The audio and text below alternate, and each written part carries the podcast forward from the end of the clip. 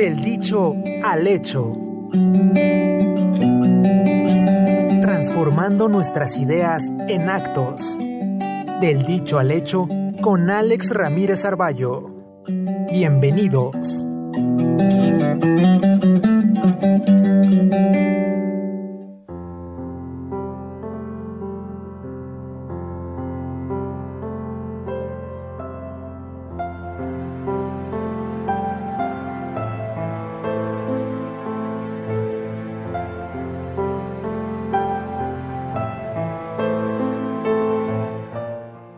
¿Qué tal? ¿Cómo están amigas mías, amigos míos? Los saludo con un enorme placer, con una gran satisfacción por estar aquí de nuevo, una vez más entre ustedes.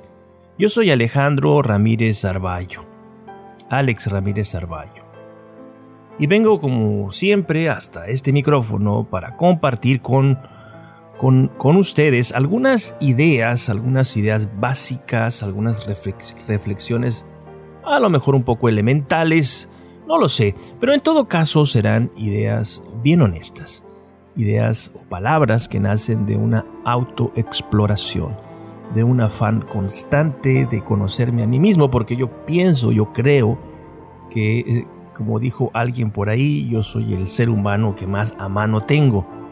Y sé muy bien que entre tú y yo hay vínculos que nos hermanan Así que cuando yo hablo de mí, es muy probable que también esté hablando de ti. Así que tú puedas eh, adquirir también a través de mis palabras una experiencia y un conocimiento mayor de ti mismo. Pero bueno, vamos a dejarnos de cosas. Vamos a comenzar, vamos a hacer una pequeña pausa y eh, regresamos para ya ponernos a trabajar a remangarnos, no, la camisa y decir aquí, delante de ustedes, lo que tengo que decir. Va pues.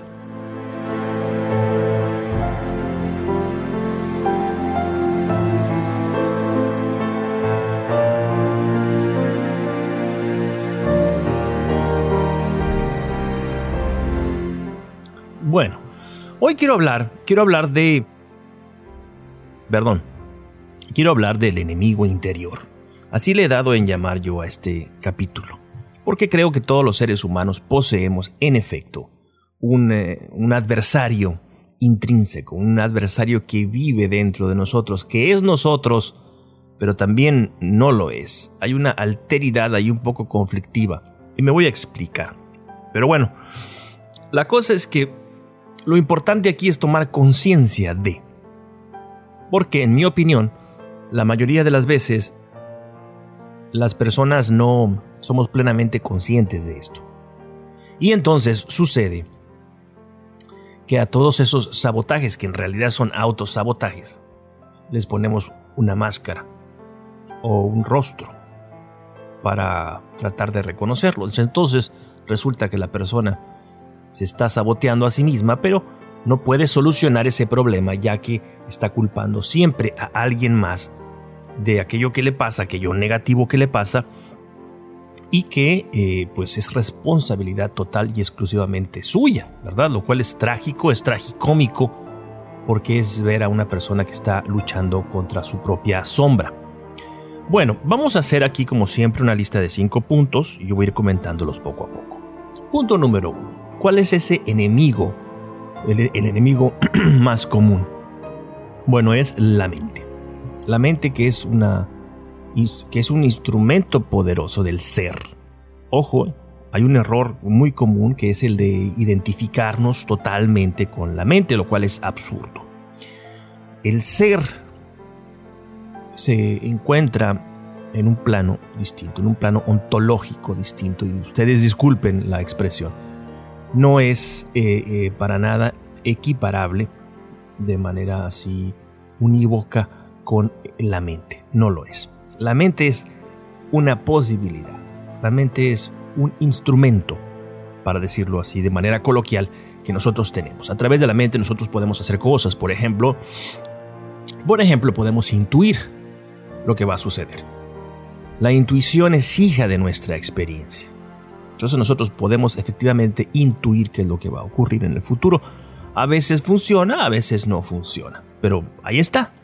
Y si no, que le pregunten a los deportistas que tienen tantas horas de juego que son capaces de adivinar lo que va a ocurrir, ¿no?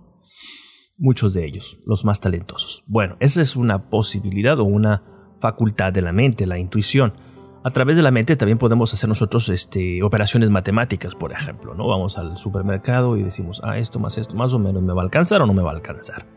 Podemos recordar cosas, Bueno, ahora cada vez menos porque tenemos el teléfono ahí a la mano, que es como una especie de cerebro este, externo, ¿no?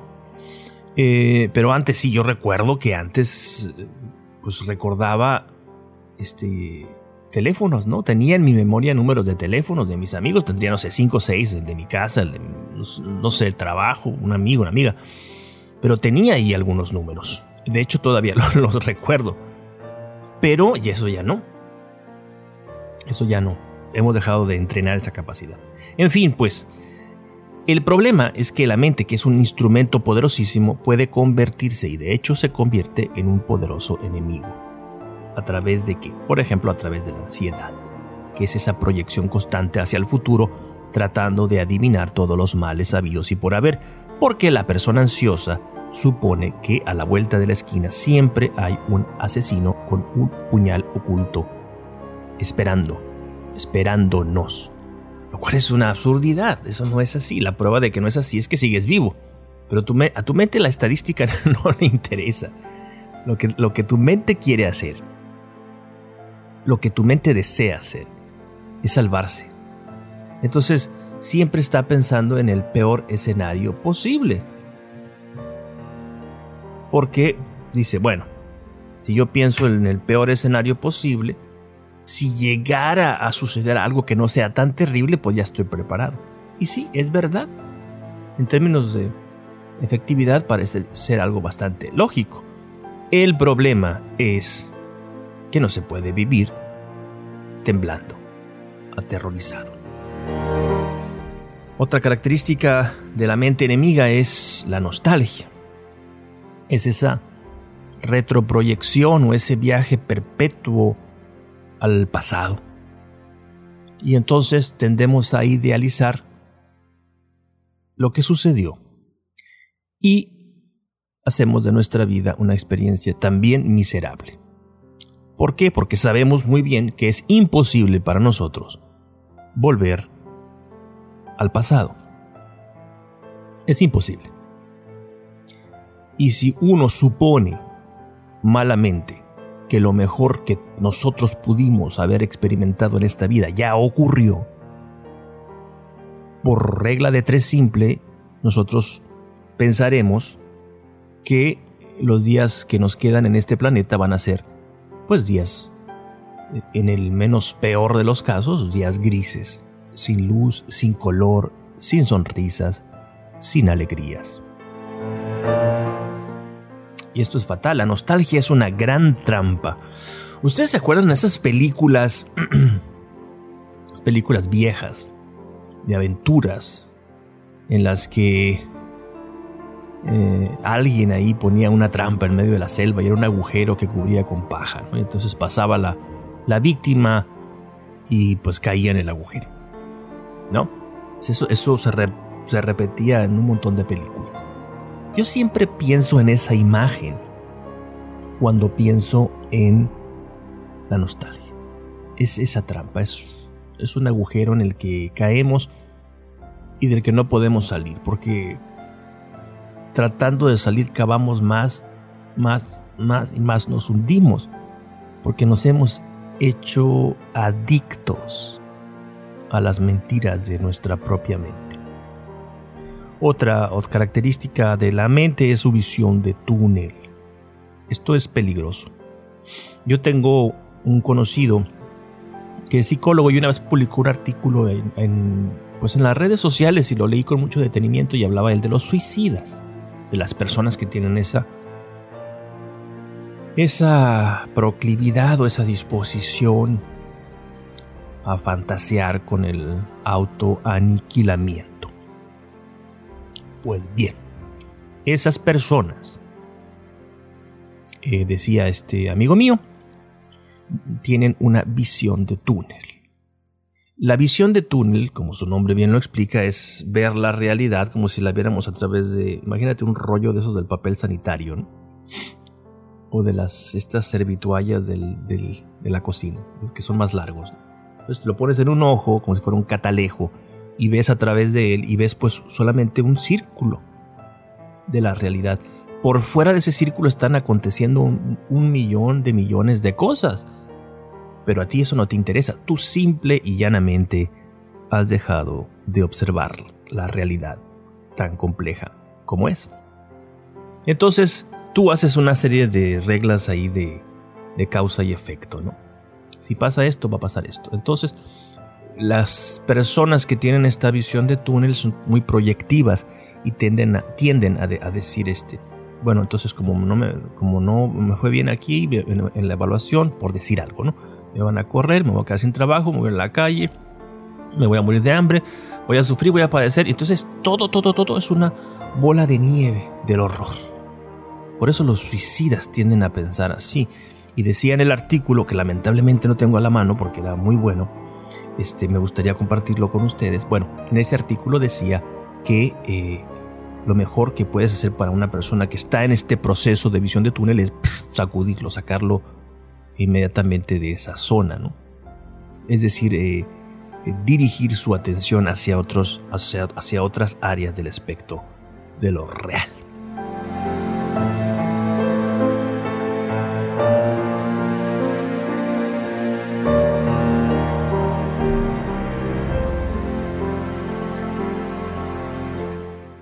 Bueno, vamos a seguir.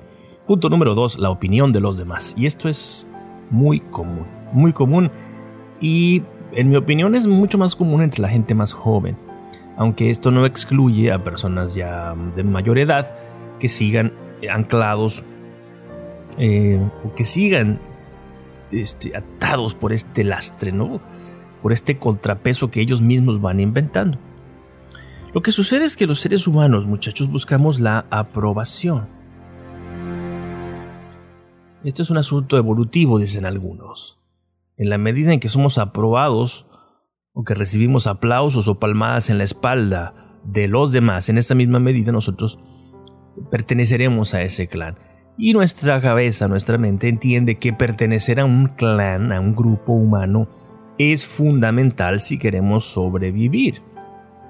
Somos seres gregarios, somos primates, pues si por fuera de este grupo, de estos grupos eh, humanos, pues es solamente la, naturaleza bruta y todos los problemas que eh, problemas y amenazas que existen ahí, ¿verdad?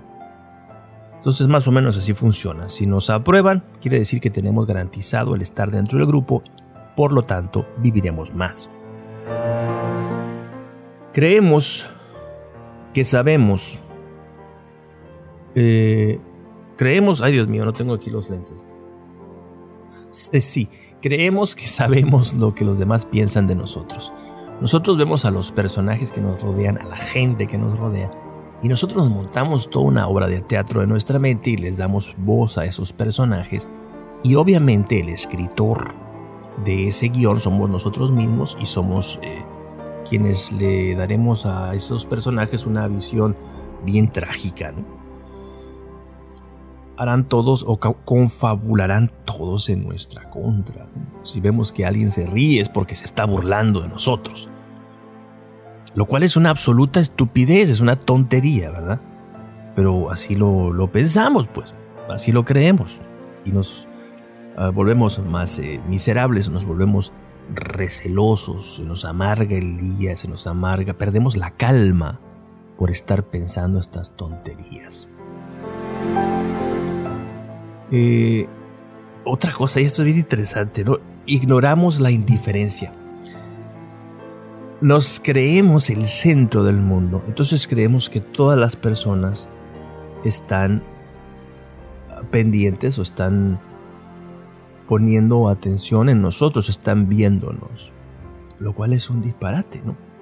Cada uno de nosotros tiene sus, eh, sus propias obsesiones, sus, sus propias eh, ideas, sus propios fantasmas. Piensa, por ejemplo, piensa en toda la gente que tú conoces y con la que tú tienes alguna interacción cotidiana. ¿Cuántos son?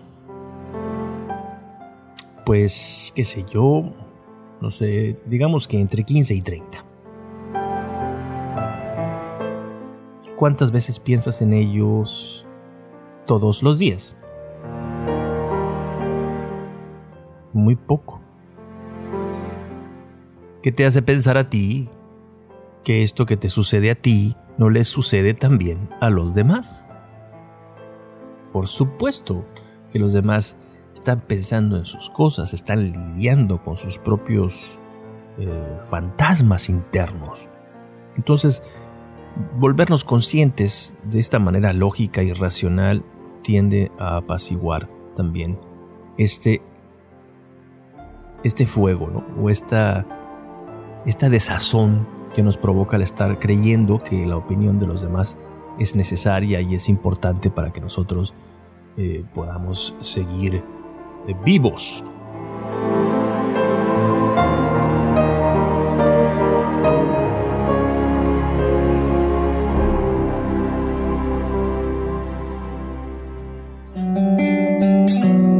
Hacemos una pausa. Sigue con nosotros. Esto es Del dicho al hecho.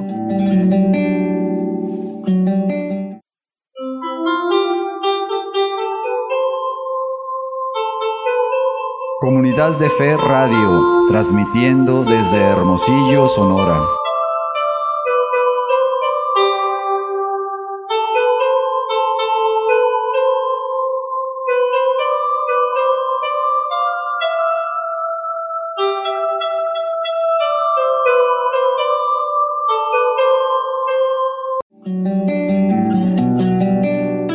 Estamos de regreso. Esto es Del dicho al hecho.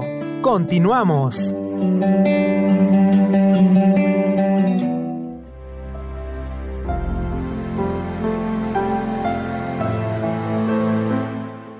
Bueno, vamos a seguir. Siguiente, el eh, tercer enemigo interior es el fracaso. El fracaso que es siempre una construcción mental. Tenemos en nuestra cabeza esta predisposición a creer o aspirar o a creer que aspiramos a grandísimas metas. Metas delirantes a veces. De tal manera que cuando la realidad nos demuestra que no eh, estamos a la altura o que no hemos podido alcanzar aquello que buscábamos, resulta que pues decimos, ah, es que soy fracasado. Soy un fracasado y eh, no hay nada que pueda hacer para evitarlo. Y entonces ya nos ponemos una etiqueta a nosotros mismos, nos asumimos de esa manera y al hacerlo, y esto es trágico, al hacerlo estamos tirando por la borda todos nuestros talentos. Esto se llama indefensión aprendida y les recomiendo que lean a, Martin Seligman, el profesor Martin Seligman, que tiene un libro que ya es, creo que es de finales de los 60, principios de los 70, 70. Siempre se me olvida el nombre de este señor, del, del libro en español. A ver, eh, estoy aquí con la computadora, ustedes perdonen. Eh, tratando de recordar cómo se llama. Learn Helplessness. Sí, eso es en inglés, pero no sé cómo se llama en español. Le pusieron un buen nombre. Ah, perdonen ustedes. Helplessness. Sí.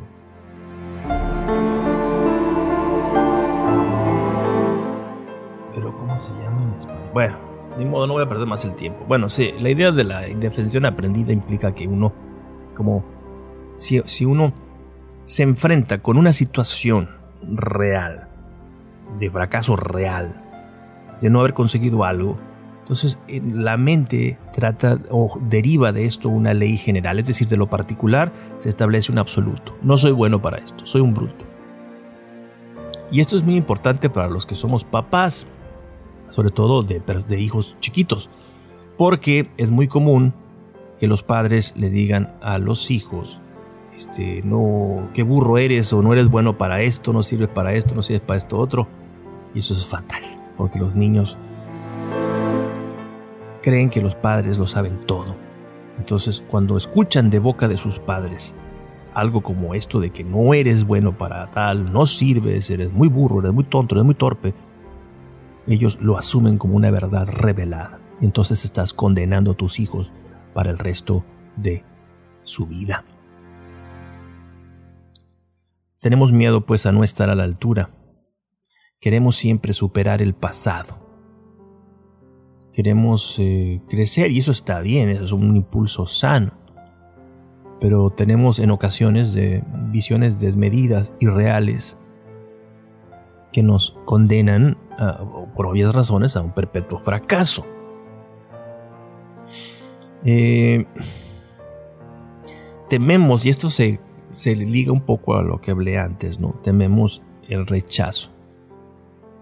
Y queremos ser exitosos para ser aceptados queremos ser, ah, por ejemplo, cuando se dice que alguien quiere impresionar ahí a las mujeres, por decir algo, para, para conquistarlas, entre comillas, y todo esto, pues en el fondo lo que, lo que radica es esta idea de querer demostrar que somos aptos, que somos individuos aptos, que, podemos, que estamos a la altura de la condición humana. Pero la verdad es que no es así, la verdad es que la vida es un proceso largo, complejo, lleno de contradicciones, y estos reduccionismos son siempre profundamente limitantes.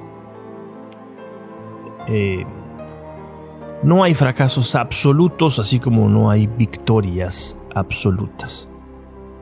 Y esto es algo que tendríamos que traer siempre escrito en una pequeña tarjeta en nuestra cartera o en el bolsillo, porque lo olvidamos frecuentemente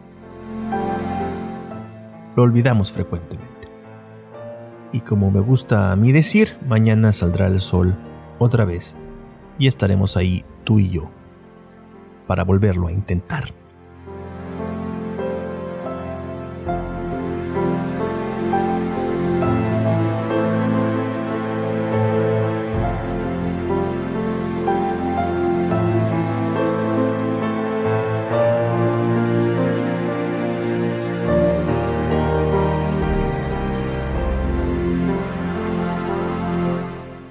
Bueno, vamos a continuar.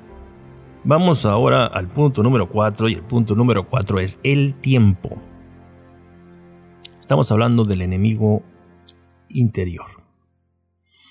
Mm, no estoy aquí refiriéndome al tiempo como una abstracción, no, sino a nosotros como seres humanos concretos de carne y hueso en relación con el tiempo. Y me explico. Eh, es una cosa muy común que una persona que tiene un proyecto delante de sí eh, no ponga de inmediato manos a la obra, sino que, como se dice, procrastine, es decir, postergue, y se haga loco o loca y se ponga ahí a ver la televisión, el Netflix famoso, o qué sé yo, la computadora, y ya, porque esta noción de, los plazos suele ser paralizante para la mayoría de nosotros. Esto es algo muy común. La gente se defiende de esto diciendo es que yo trabajo mejor bajo presión.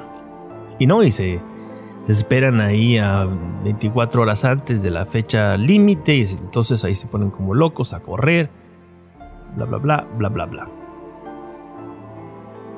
Eh, yo he llegado a una conclusión.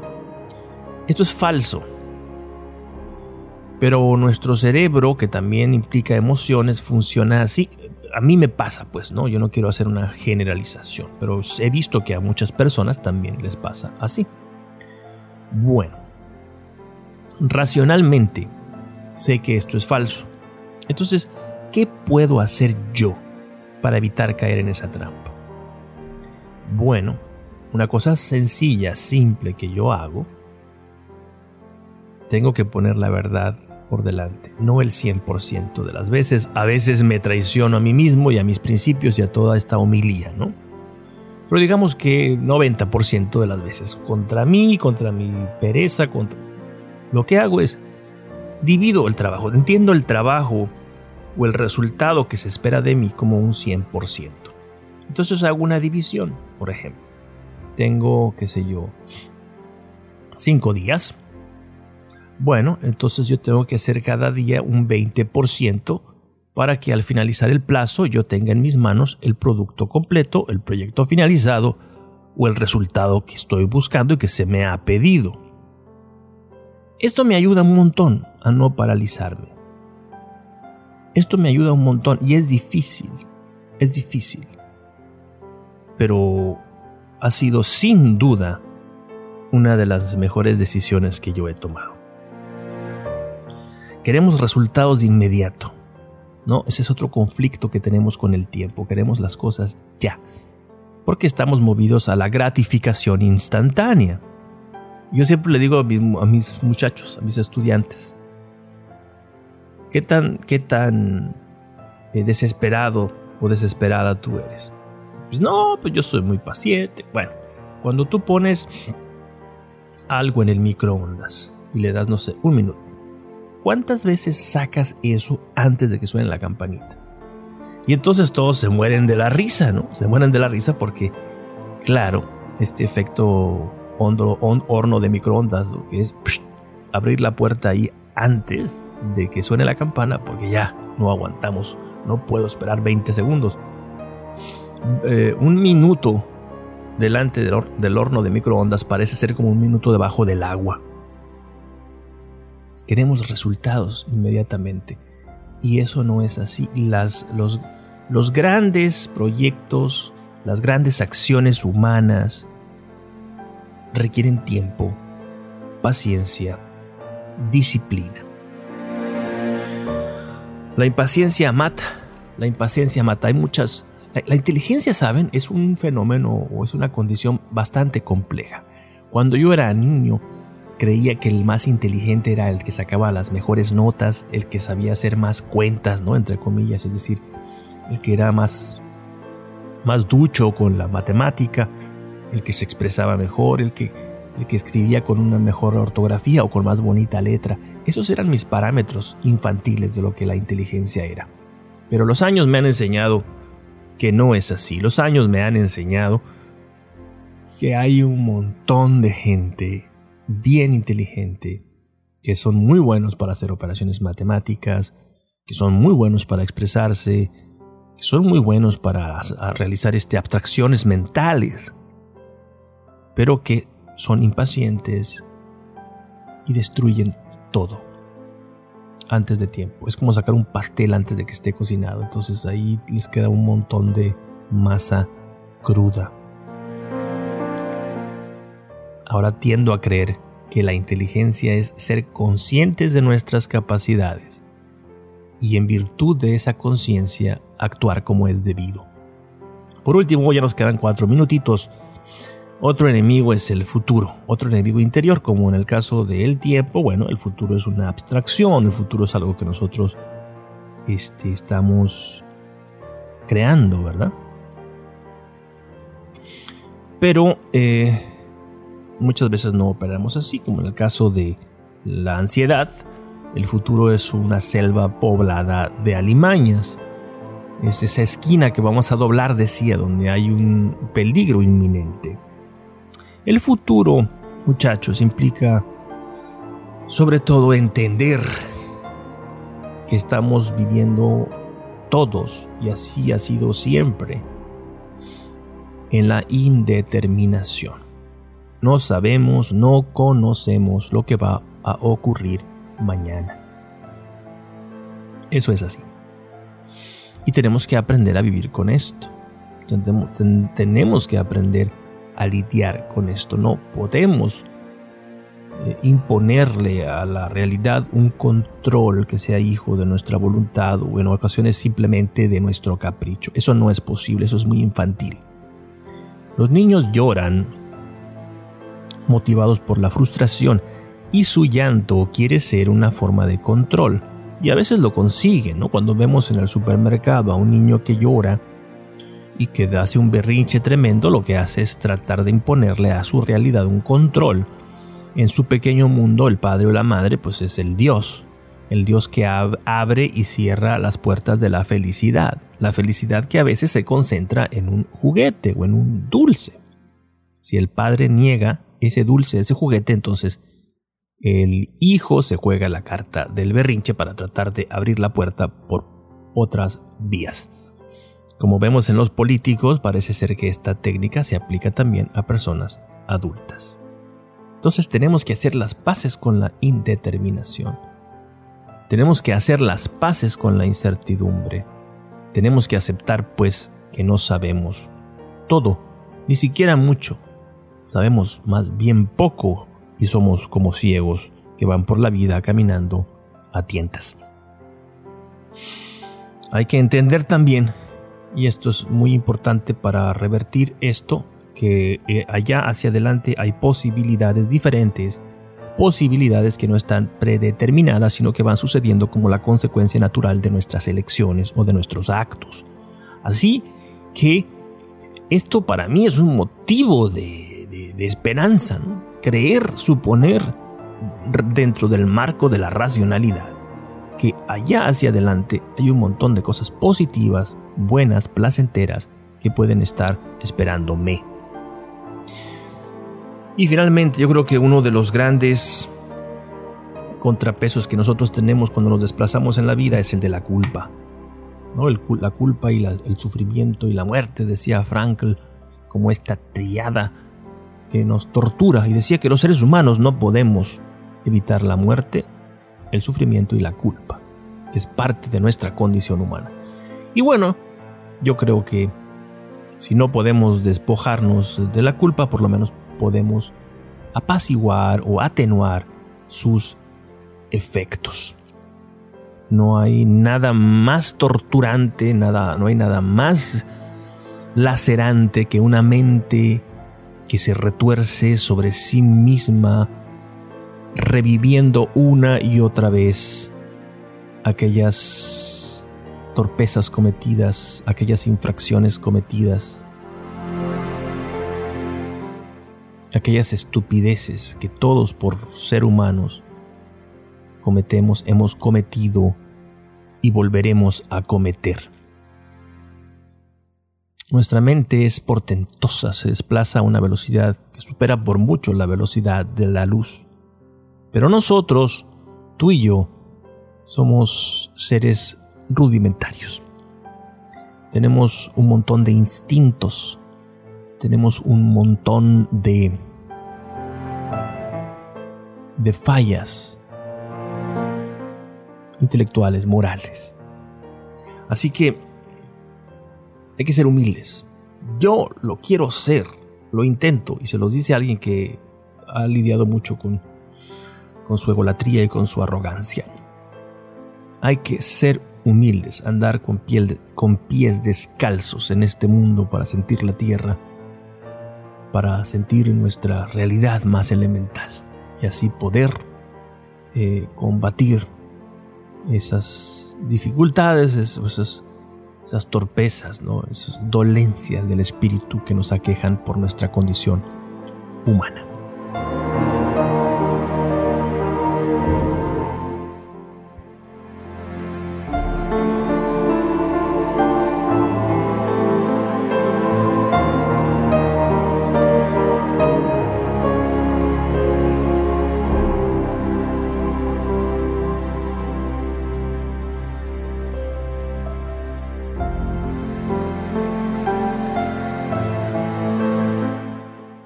Muchachos, ah, he llegado al final, hemos llegado al final de esta emisión de, del dicho al hecho.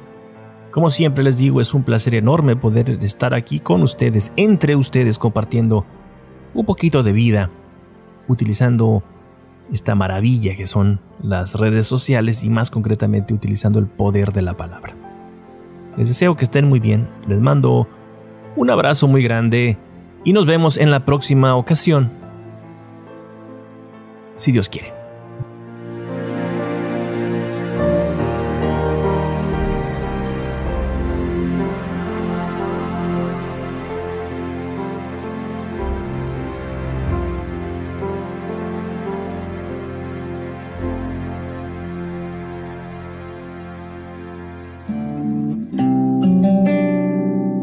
Gracias por acompañarnos. Esto fue Del Dicho al Hecho. Una producción de Comunidad de Fe Radio